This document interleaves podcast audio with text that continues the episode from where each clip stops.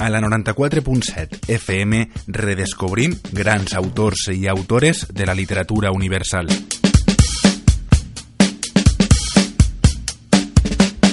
A Ràdio LOM, Lola González Albert ens convida a llegir a Milan Kundera.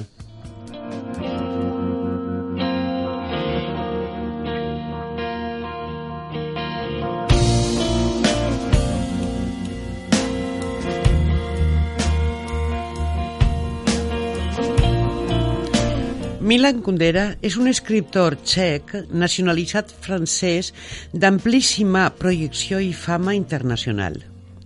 Després de la invasió russa de 1968, va perdre el seu lloc de professor en l'Institut Cinematogràfic de Praga. Els seus llibres foren retirats de la circulació i tingué que exiliar-se a França. La seva obra, l'obra de Milan Kundera, és molt extensa. Abarca nombrosos llibres, alguns comentarem, però a més és autor d'obres de teatre i assajos. Les seues novel·les se situen a mig camí entre la ficció i l'assaig i fan ús sovint de la ironia. La presència de diferents veus narratives, la confusió entre elements reals i ficticis i la digressió. En elles, en les novel·les de Milan Kundera, s'afronta, ell mateix afronta els seus propis fantasmes personals, el totalitarisme i l'exili, al temps que s'enfonsa en els grans temes de la llibertat i la eticitat des d'un profund desencís, de vegades, difícil de percebre darrere del seu estil aparentment lleuger i amable. Milan Kundera neix en Brun, actual República Txeca, al 1929. Fill del famós pianista Ludovic Kundera, les vicissituds polítiques marcaren la seva joventut, obligant-li a interrompre els seus estudis o la seva tasca docent.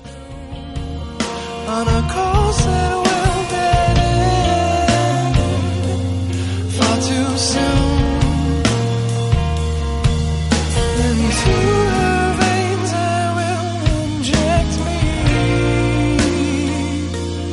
Després de perdre el lloc de treball, com he dit abans, fou, des de 1975, professor visitant en la Universitat de Rennes. Al 1979 fou privat de la ciutadania txeca i s'establí en França, on adoptà la nacionalitat francesa i revisà en uns quants anys, personalment, una traducció integral de la seva obra novel·lística al francès, a excepció de les inicials novel·les, les quals varen aparèixer primer en aquesta llengua i després en txeco. Després d'uns inicis poètics caracteritzats per l'adhesió, en alguns casos polèmica, als solmis de la nova generació comunista, de després del 48, on va escriure unes quantes obres, es va orientar definitivament cap a la narrativa. Tota la seva traducció i producció ulterior a partir de 1955 no fou sinó una sistemàtica desmitificació dels mites de la seva generació i de l'esquerra txeca i europea en general, valent-se de les més refinades tècniques.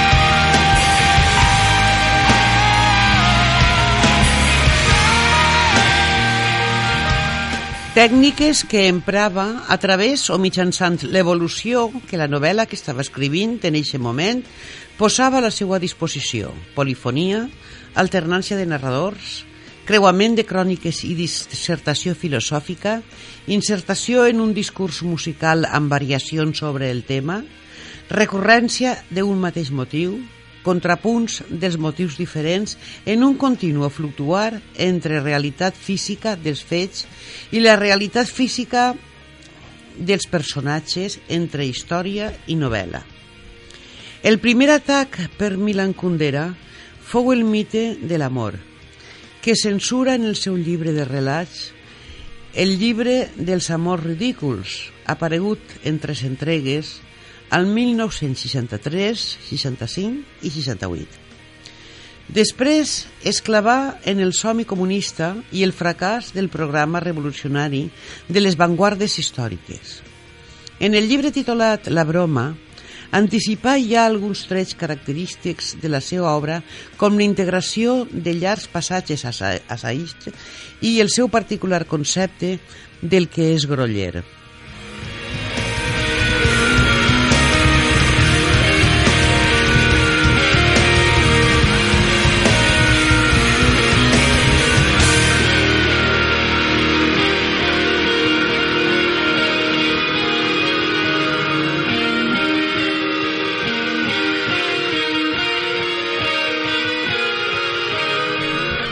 Després de l'obra La despedida, escrita al 1979, la seva aparent lleugeresa prové de la rigorosa construcció teatral i de la precisió del microdrama d'una mort per equivocació. Les novel·les següents seran totes concebudes i escrites en l'estranger. Tornar novament amb les set variacions de El llibre de la risa i l'oblit, al 1981, torna al tema de la ironia i de la desesperació de la memòria històrica, abordant directament i amb agut sarcasme la realitat txeca. Milan Kundera afegí amb l'insoportable levetat del ser, al 1984, un nou fragment a la seva coherent desmitificació tornarem a aquest llibre perquè és una de les seues millors obres i que millor l'identifiquen. Després cal destacar la lentitud al 1994, la identitat al 98 i la ignorància al 2000. Ha publicat també assajos literaris on expressa la seva concepció personal de la novel·la europea. Com dramaturg, Milan Kundera obtingué reconeixement amb els propietaris de les claus al 1962. Ell prefereix personalment Jacques i el seu amo, escrita al 1975.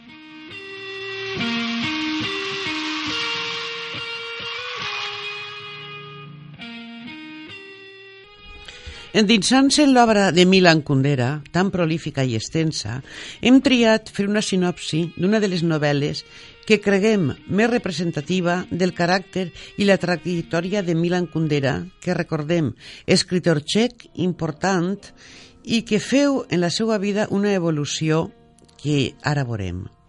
L'obra escollida és la insoportable levetat de l'ésser, que per cert estem escoltant la música de fons de la pel·lícula escrita al 1984 i molts la consideren l'obra cimera i per la qual obtingué el guardó Jerusalem. En canvi, al seu país, Txecoslovàquia, es va editar 22 anys després. Al 2006 li varen concedir el Premi Nacional Txec de Literatura, però no anar a recollir-lo. És important conèixer tots aquests esdeveniments per entendre millor el sentir de Kundera i, no sols en esta obra, sinó en quasi totes les demés, s'aprecia una crítica feroce al socialisme malgrat haver estat militant comunista.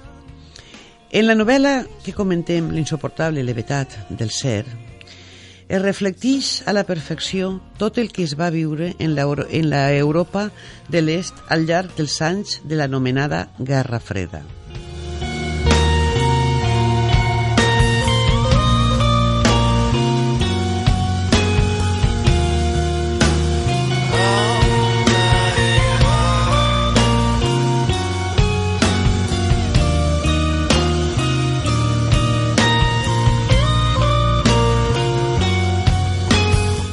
En tota l'obra de Milan Kundera se enfronta als seus fantasmes personals, com hem dit abans, a l'exili, al totalitarisme, al totalitarisme i sobretot al desencís. I tot això en un aparent llenguatge clar i formal, farcit a la vegada d'ironia i sarcasme. A més, no hem comentat abans, sense oblidar l'inclusió d'un sinfí de digressions dades reals, polifonia narrativa, etc etc.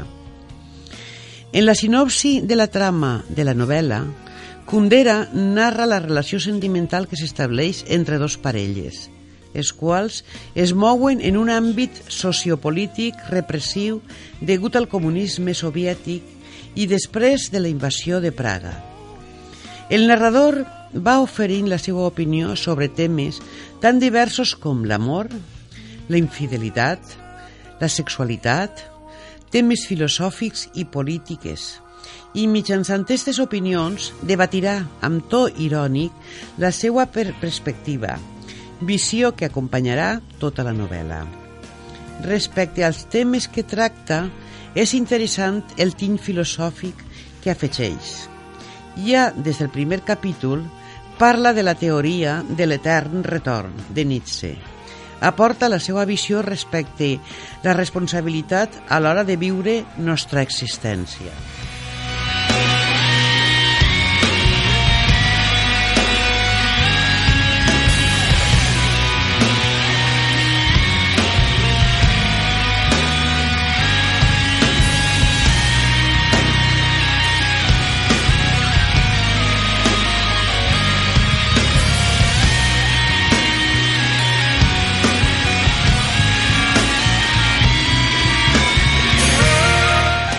El recorde que estem comentant la novel·la L'insoportable levitar del ser de l'escriptor txec Milan Kundera, autor que ens ocupa el programa d'avui. També eh, Kundera fa l'ullet en el títol mencionat a Parmènides, ja que, segons ell, la levitat és terme que indica positivitat, mentre que el contrari, o antagònic, seria pesat, que indicaria negativitat. Critica també a Plató en quant a la seva teoria de l'ànima. Diu, diu ell, la dualitat entre el cos i l'ànima ha quedat velat pels termes científics i podem riure'ns d'ella com un prejudici passar de moda. La novel·la, doncs, va alternant aquest tipus de qüestions mentre se'ns narra les experiències amoroses i existencials viscudes pels personatges baix un ambient hostil, a pocs dies de que els tancs russos entraren en Praga. A més d'aquests temes, l'actor inclou digressions sobre conceptes com la casualitat, que defineix com l'única que ens parla mentre que la monotonia és muda. Però de totes les digressions i temes tractats, el més potent és el de la crítica al comunisme. D'ahir que se censuraren el, al seu país la majoria dels seus llibres, de les seues obres.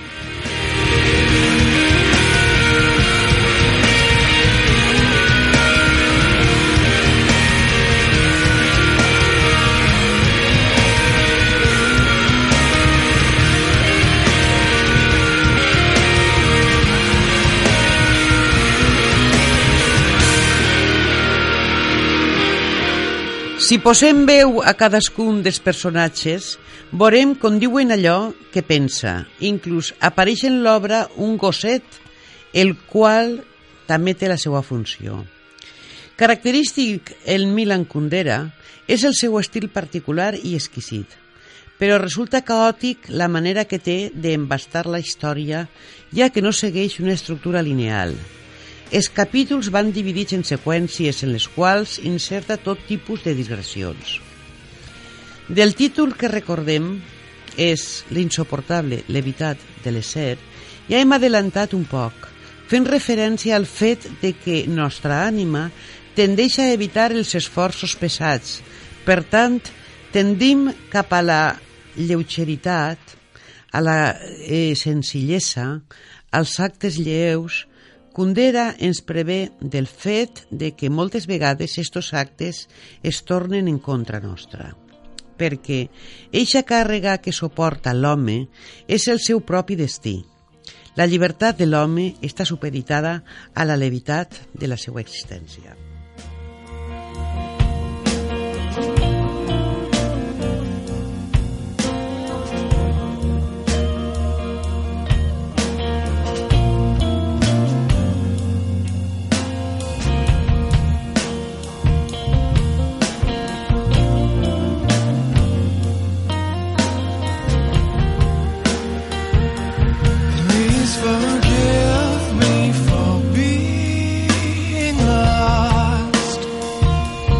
Voldria també, abans d'acabar, comentar l'adaptació cinematogràfica realitzada en 1987 per Philip Kaufman i protagonitzada pels magnífics actors Daniel Day-Lewis i Julia Binoche i adaptada adaptació que feu nominada als Oscars de la novel·la que hem comentat i de la que recorde estem escoltant la música de fons.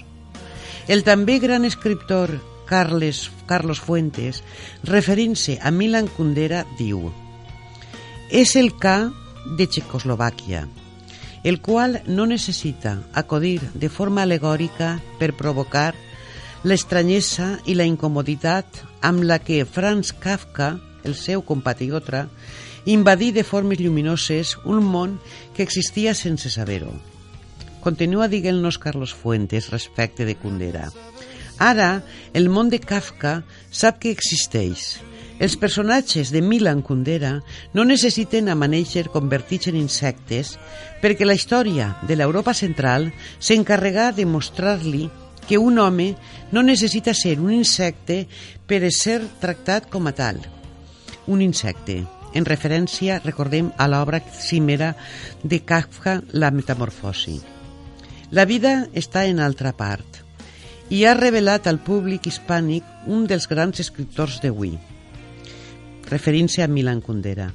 Malgrat el gran reconeixement del que gaudeix des de, mil, des de 2008, Milan Kundera viu instal·lat en la polèmica, doncs una revista seriosa txeca l'ha acusat de delatar al 1950 la policia comunista a un estudiant que arran de l'acció ha tingut que acomplir 22 anys de càrcel.